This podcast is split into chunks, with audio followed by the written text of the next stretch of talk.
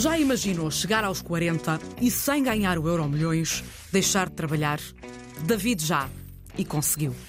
Já atravessei China de comboio, já atravessei o Gabão de comboio, já fiz todo o terreno em Moçambique, já fui da Hungria até a Arménia e agora começo a introduzir os meus filhos nestas viagens.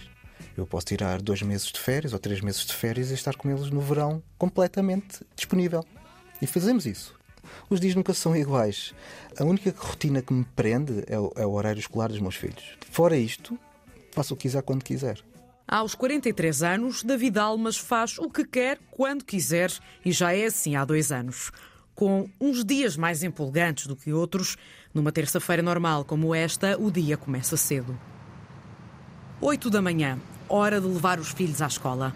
Saem à porta do prédio de mochilas às costas, com os olhos ainda semicerrados e as palavras custam a sair.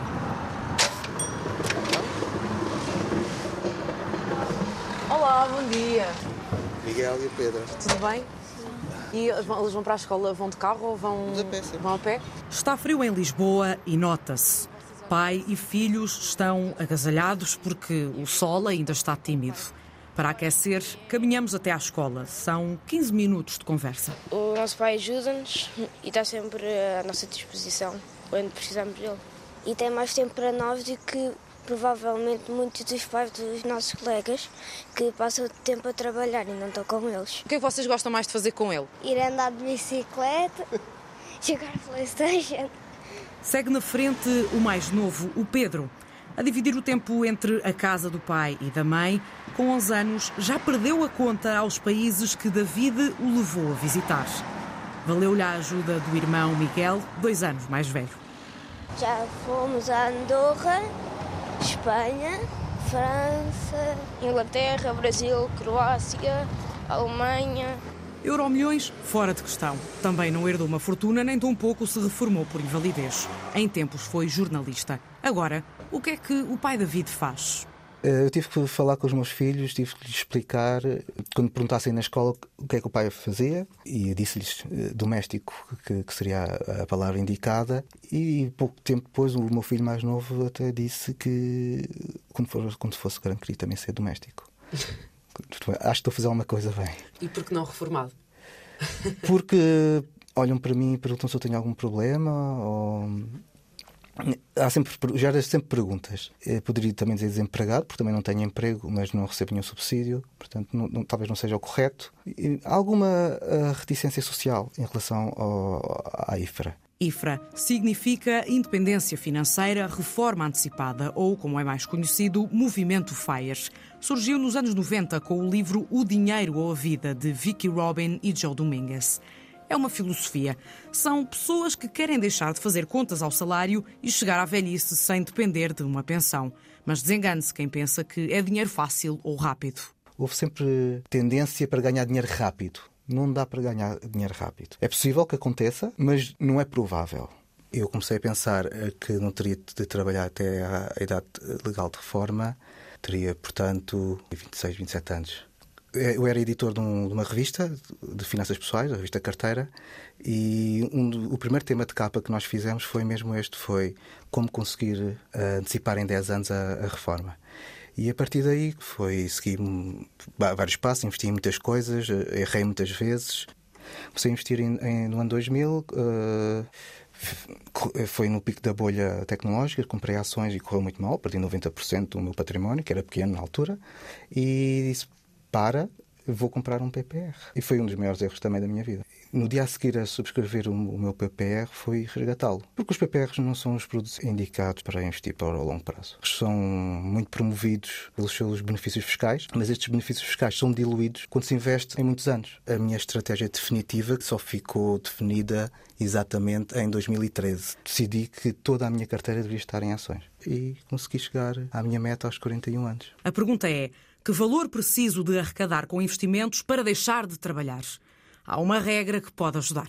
alguns eh, académicos eh, perceberam que eh, se 4% da minha carteira pagar as minhas despesas anuais, eu tenho uma carteira suficiente que me dure para o resto da vida. Na verdade, 30 anos, segundo os estudos.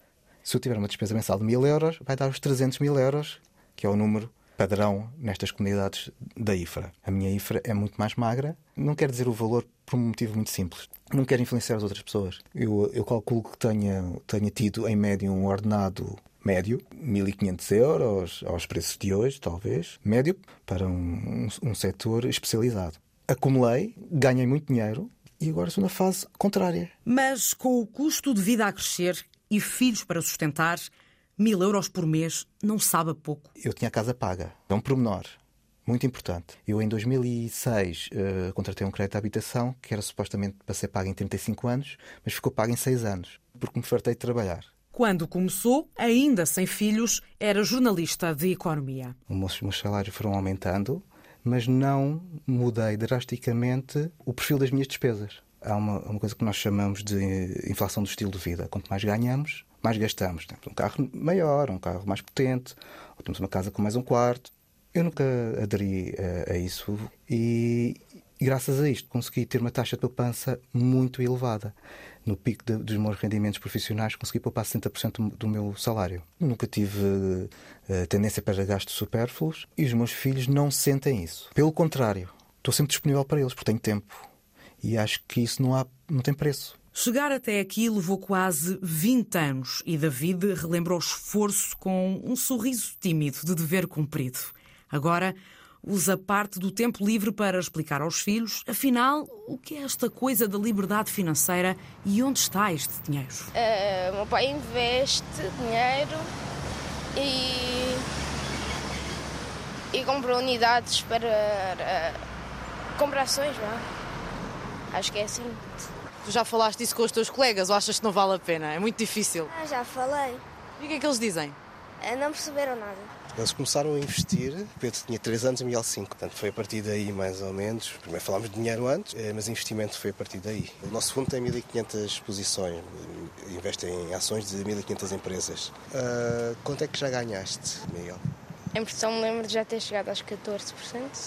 Entretanto, desvalorizou bastante em 2022. Os, os investimentos, nossos investimentos, que são os mesmos, desceram 13% e está com uma rentabilidade anualizada de 9%. E o Pedro também.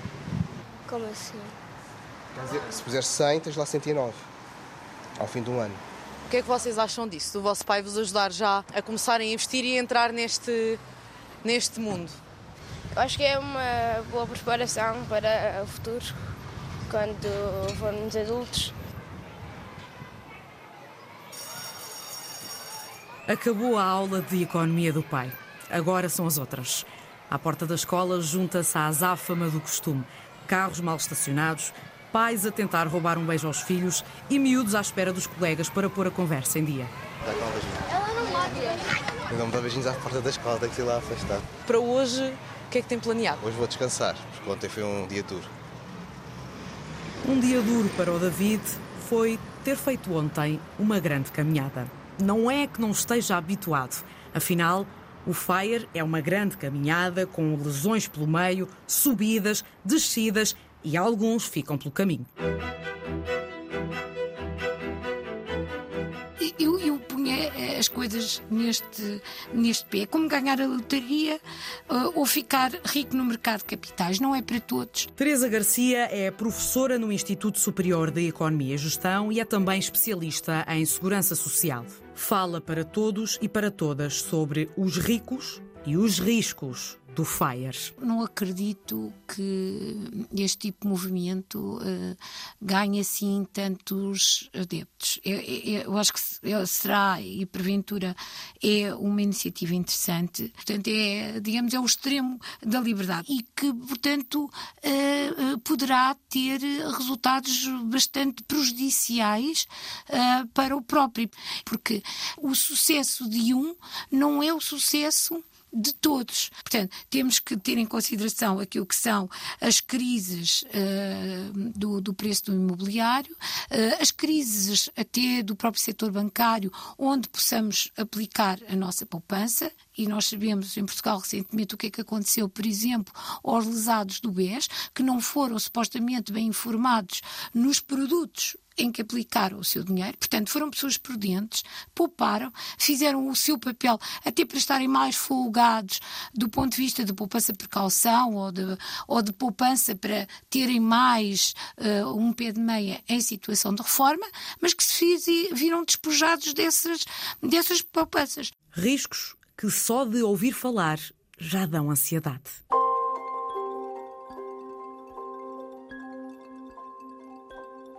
Vamos a um sítio ideal para tratar disso. O gabinete da Sofia Seno, terapeuta de medicina tradicional chinesa. Entramos na clínica que fica nas Caldas da Rainha, numa rua sossegada. Está silêncio e ouvem-se os nossos passos no chão flutuante. O espaço de Sofia é logo a segunda porta, junto à recepção. Pronto, obrigada. Obrigada. Faz ali a marcação na recepção, está bem? Sim, sim, obrigada, obrigada doutora. Com licença. Sai a última paciente da manhã, entramos nós. É um gabinete espaçoso e convidativo. Apesar de ser quase hora de almoço, ainda há vaga para a Antena 1. Então, olha, aqui, uh, geralmente na primeira consulta, nós uh, sentamos, falamos um bocadinho, a pessoa diz aquilo que a sua queixa principal, pode falar sobre tudo, o, o que quiser, claro. Portanto, falamos assim aqui um bocadinho. Depois aqui é a Marquesa, e depois eu adapto a cada pessoa. Tipo, imagina, dor muscular ou dor crónica, o tratamento vai ser diferente e a abordagem do que uma questão de ansiedade ou. Pronto. Um... Nunca chegou aqui ninguém com ansiedade financeira? Não. Não estamos aqui para uma consulta, mas porque aos 32 anos Sofia Seno decidiu juntar-se ao FIRE, o movimento pela liberdade financeira. Ainda, se calhar ainda nem me juntei ao movimento FIRE, ou seja, estou a tentar perceber o que é que é, como é que posso adaptar para mim e às vezes não é só sabermos o que é que é o FIRE, é preciso dentro de nós haver esta mudança de fazer por nós. Ou seja, em vez de nós nos estarmos a queixar de que isto, é, isto está tudo muito mal, isto com a inflação vai ficar muito mal, podemos não vir a ter reforma. O que é que eu posso fazer para me precaver disso?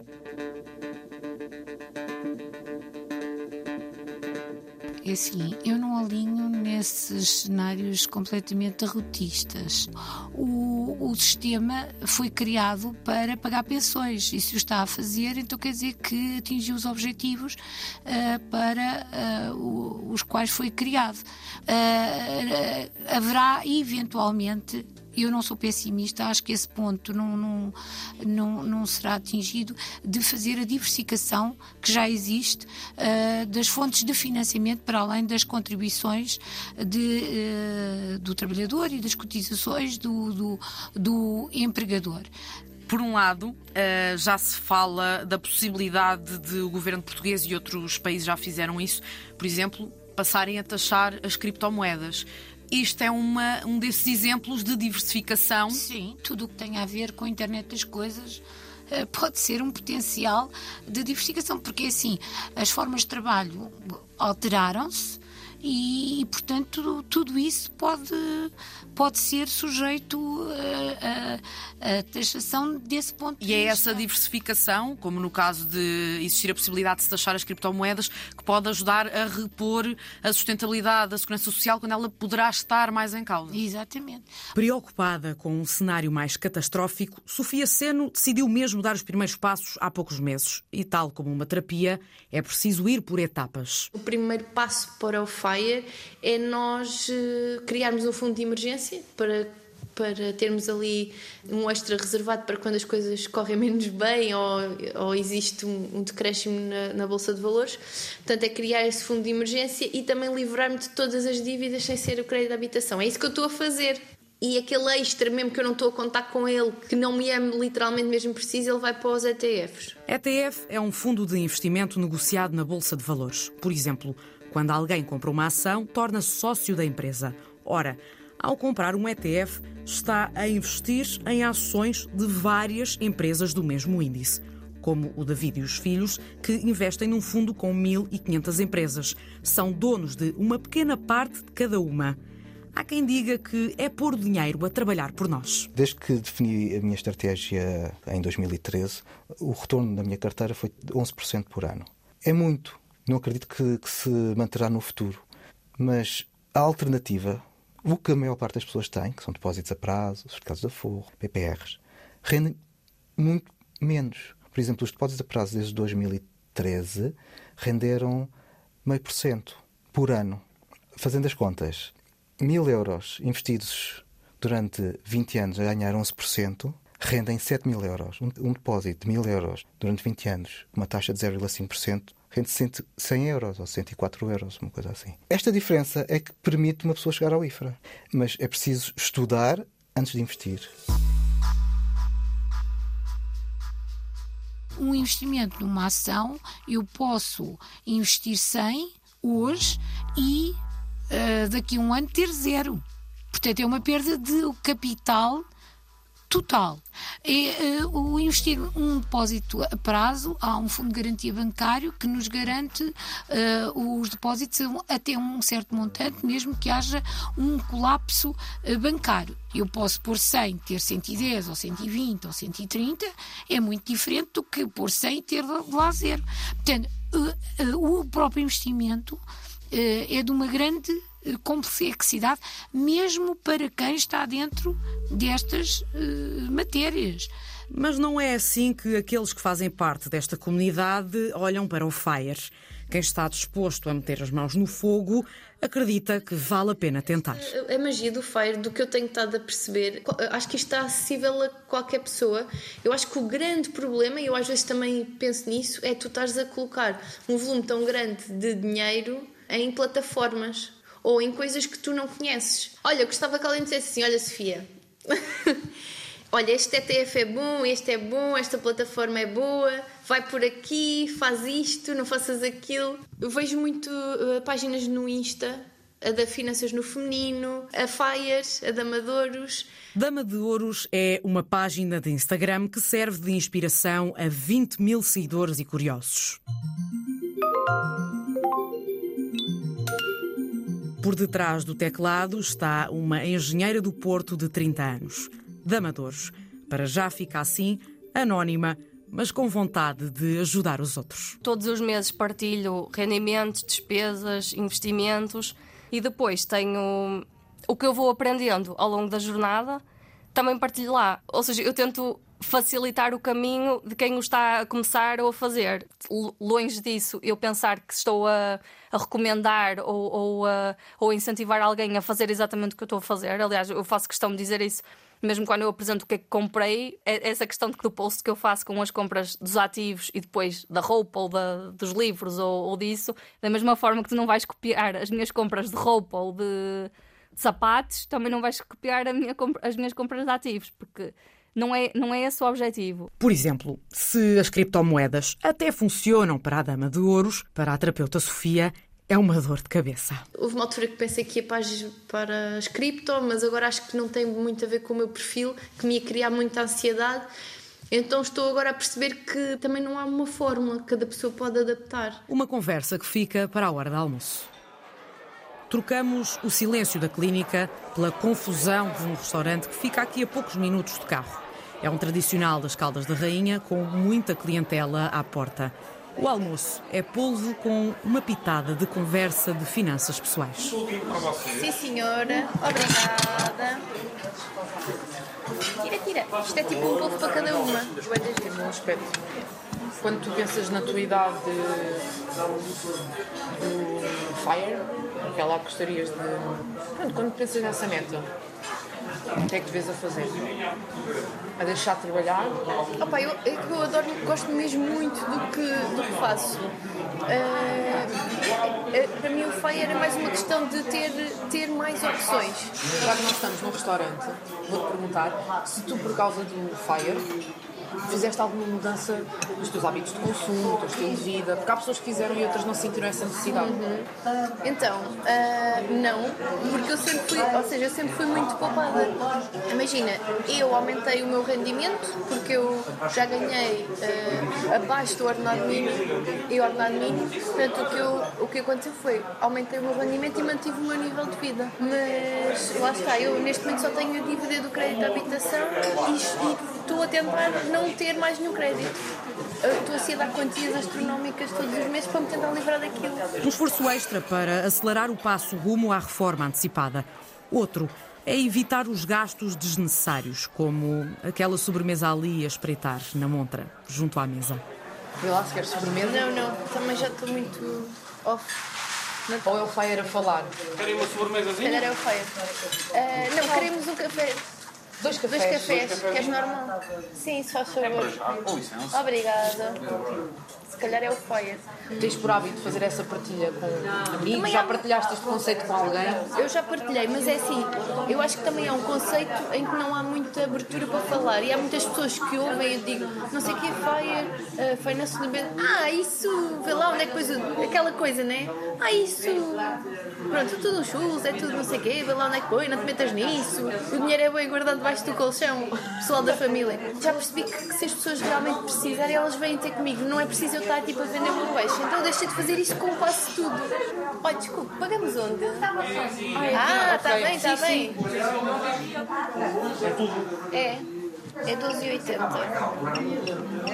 Obrigada. Adeus, obrigada. Chove nas caldas, por isso corremos para o estacionamento. Sofia vai no lugar de pendura e assume o papel de GPS. Continuamos a conversa na viagem de volta à clínica porque já nos resta pouco tempo. A agenda da terapeuta diz-nos que não falta muito para a primeira paciente da tarde.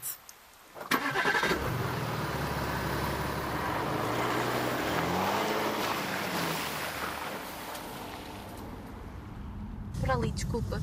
Por aqui, para, eh, em frente. Ali Ah, para, sobes, para aquela sobes, subida. Sim. Do que é que tu não abdicas mesmo para, para atingir o teu objetivo? Olha, não abdico assim de um certo conforto no sentido de ah, investir, por exemplo, ahm, deixar de ir a consultas que me fazem bem, alimentação mais saudável, mas acho é que se eu encontrar aqui, é como tudo, olha, é como a medicina chinesa, se encontrar aqui um equilíbrio, não é?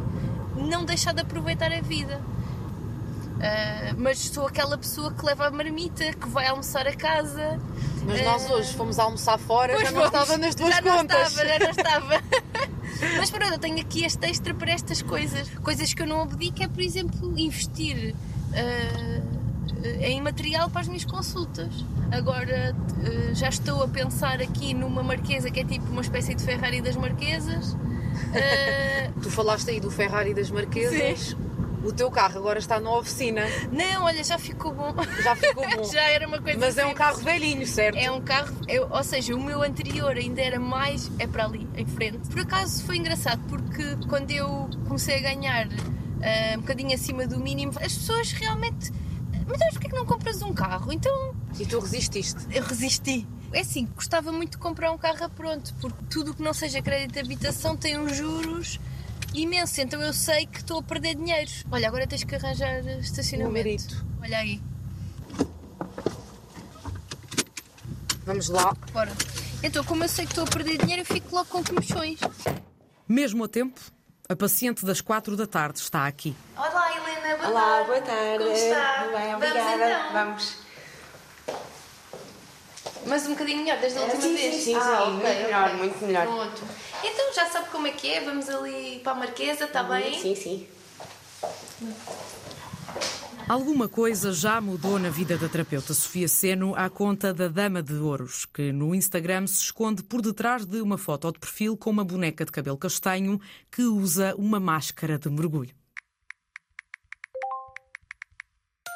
O facto de a página ser anónima podia colocar uma barreira, eh, ou seja, as pessoas acharem que estão a falar com um, um boneco ou com, com uma entidade que não conseguem reconhecer, mas acho que se consegue ultrapassar isso e, apesar de não verem a minha cara, conseguem conhecer-me se calhar melhor do que outras pessoas com quem eu lido no dia a dia por causa dessa interação que, que conseguimos ter. Unidos pelo movimento FIRE.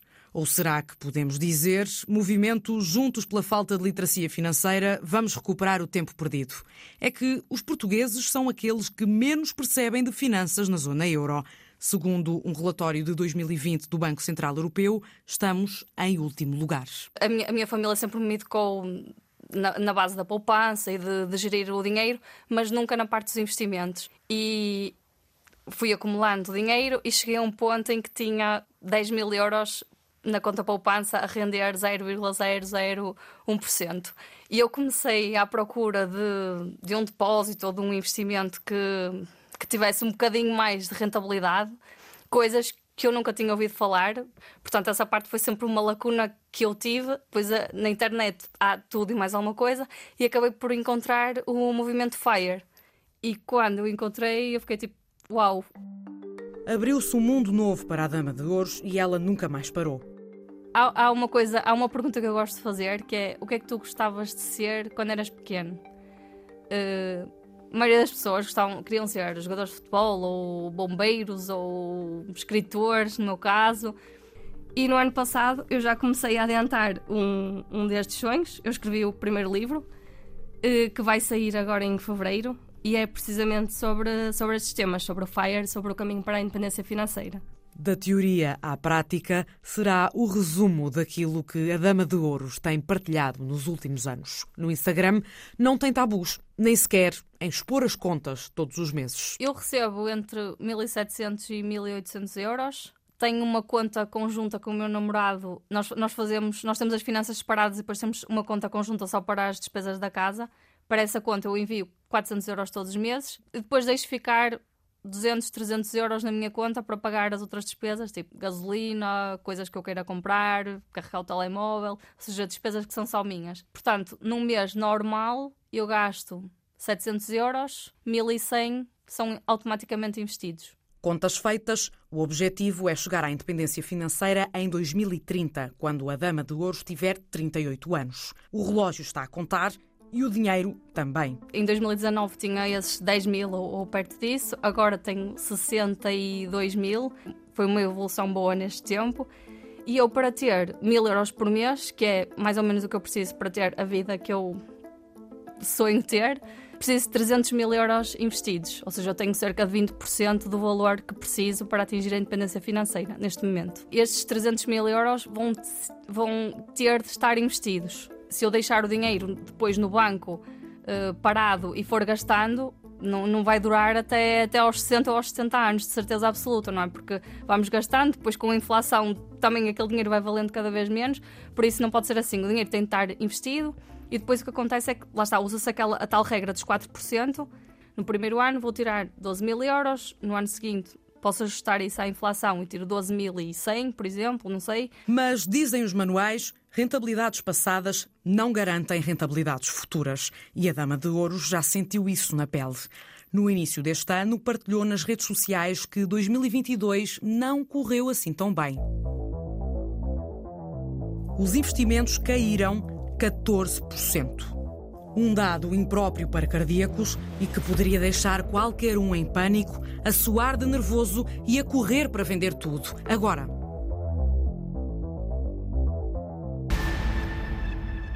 Por acaso estou tranquila, porque lá está. Na verdade, o facto de haver quedas quando nós estamos a comprar até é bom, é, é quase como se fosse a época de saldos, mas a verdade é que é exatamente a mesma coisa. Nós estamos a comprar um ativo que, que valia um, um determinado valor e agora estamos a comprar com 10% ou 20% ou 30% de desconto. E não há qualquer impacto negativo na jornada FIRE, porque a jornada FIRE é a longo prazo, ou seja, só me importa o valor que eu terei nesses ativos em 2030 ou em 2035 ou no ano em que eu lá chegar. Os valores de 2022 têm pouca relevância no que será o objetivo dos investimentos que eu estou a fazer. Ainda assim, fica sempre aquela pergunta inquietante: e se um dia der tudo para o torto. Eu, se quiser e achar que tenho pouco dinheiro, posso voltar a trabalhar. Ou posso vender a minha casa e ir para uma casa mais pequena, ou vender o carro. Há aqui muitas variáveis em que posso mexer para manter-me sempre uh, com esta liberdade diária. Não é de liberdade financeira, é uma liberdade diária que posso fazer o que quiser. Mas a preocupação dos seguidores da Dama de Ouros é outra. Olha, a pergunta que me fazem mais é como é que eu planeio fazer isto quando tiver filhos. Normalmente depois reencaminho para o Que Rico Casal. Mais conhecidos nas redes sociais por Que Rico Casal, fazem a jornada para a independência financeira não a dois, mas a quatro. Alô? Alô, Catarina, já cheguei. Já, vou-te abrir aqui a porta. Já está, já está. Obrigada, até já.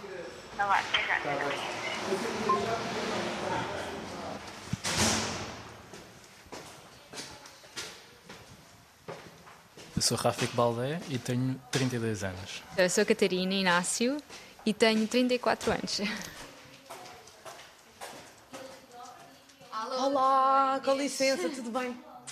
Moram num prédio antigo, mas num apartamento luminoso e moderno em Lisboa, no segundo andar. Rafik e Catarina têm dois filhos, o Tomás, de 3 anos, e a Leonor, quase com meio ano. Os nossos filhos também são a nossa motivação para poder lá chegar, não é? Nem que seja por, por podermos ser um exemplo para eles, e isso motiva-nos. Nós sempre quisemos ser filhos, portanto, já estava, já estava nos nossos planos uh, incluir os filhos neste caminho. Aliás, nós quando começámos o caminho já tínhamos um filho. A conversa desenrola-se à mesa da sala de jantar, ali bem perto da cozinha, onde tudo começou. Eu estava ali a, a cozinhar, a fazer o jantar. Ele chegou ao pé de mim e disse: Queres te reformar uh, aos 45? Acho que foi assim, ou em 2035? E eu comecei logo a dar ele com estas coisas tipo, completamente loucas que nunca, nunca vai acontecer. Uh, e depois ele mostrou-me mostrou o plano, basicamente, que ele montou, o nosso plano de FIRE no Excel, mostrou o que é que nós devíamos ganhar, o que é que devíamos ter em cada ano para chegar a 2035 com o património possível para conseguirmos reformar-nos com essa idade. Um, o outro argumento que ele utilizou foi: e pensa, se nós nos reformarmos em 2035, vamos poder viajar, vamos poder viver para o Alentejo, que era o que tu querias, vamos poder fazer isso tudo que tu queres. E eu fiquei a pensar: ok, então está aqui o plano, de facto, este plano parece-me possível. Se calhar eh, vou acreditar naquilo que ele me está a dizer. Qual é que é o principal objetivo? É comprarmos algum tempo à reforma. Se nós, no plano normal, não vamos trabalhar até aos 67 anos, se nós nos conseguirmos reformar aos 60, já compramos 7 anos da nossa vida. Se nós conseguimos reformar aos 55, já compramos 12 anos da nossa vida. Então, quando nós conseguimos reduzir isto, nós conseguimos perceber se calhar vale a pena dar o primeiro passo, vale a pena começar. A mudança de mentalidade deu-se em 2019. Formados em gestão, na altura, Rafik e Catarina trabalhavam na mesma empresa, mas não queriam mais ser escravos do trabalho tínhamos excelentes salários e, e, assim uma vida relativamente eh, abastada.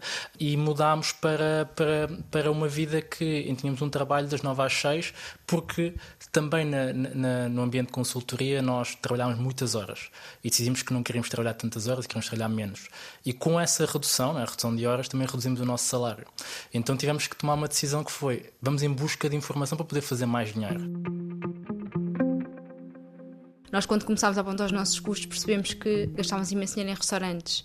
E quando nós começamos a apontar os custos, percebemos, temos esse, essa luz, começamos a perceber que, de facto, o dinheiro que nós gastamos, neste caso em restaurantes, era um desperdício, de, não fazia sentido ser assim. Portanto, é importante as coisas bem organizadinhas e perceber exatamente para onde é que vai para conseguirmos otimizar o dinheiro, lá está. Uh, e um dos itens que nós tivemos que abdicar foi o, o meu descapotável, porque eu, eu, tinha comprado um descapotável quando tinha 25 anos, que era o meu carro de sonho.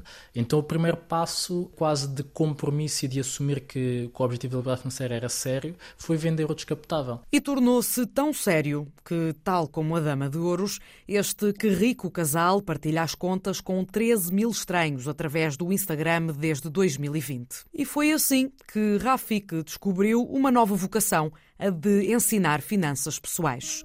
Passou de uma meta só para 2035 para a realidade agora. Segunda-feira estava, estava a ter uma sessão individual com uma, com uma aluna do, da mentoria e ela acabou a sessão a fazer uma pergunta que foi uh, de 0 a 10 quão feliz és a fazer isto? E eu não estava nada à espera dessa pergunta e, pá, foi um 10 emocionado, porque efetivamente eu percebi naquele momento que já estou a viver um bocado da minha liberdade financeira, que é que na, na, essência a liberdade financeira é tu poder chegar ao momento da tua vida em que tu fazes aquilo que tu queres.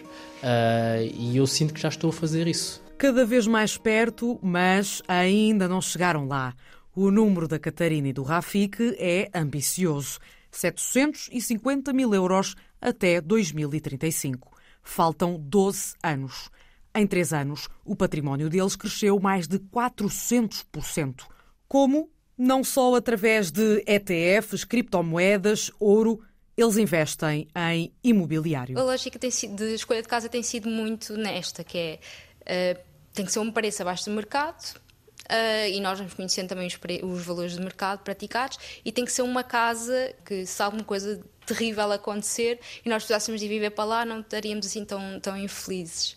Depois nós, nós fazemos sempre compra de casas para remodelar, uh, portanto fazemos as obras, gostamos muito também do processo das obras e depois vendemos. É simples, mas não é assim tão simples, na verdade, mas o processo é assim muito, muito direto, vá. Com a chegada da filha mais nova, surgiu a necessidade de comprar outra casa. E já que o que rico casal faz questão de incluir os filhos na jornada, ali está ela. Apenas com seis meses, Leonor está ao colo do pai no meio de uma casa em obras. Está a observar atentamente as pedras para a cozinha com a ajuda da arquiteta Inês.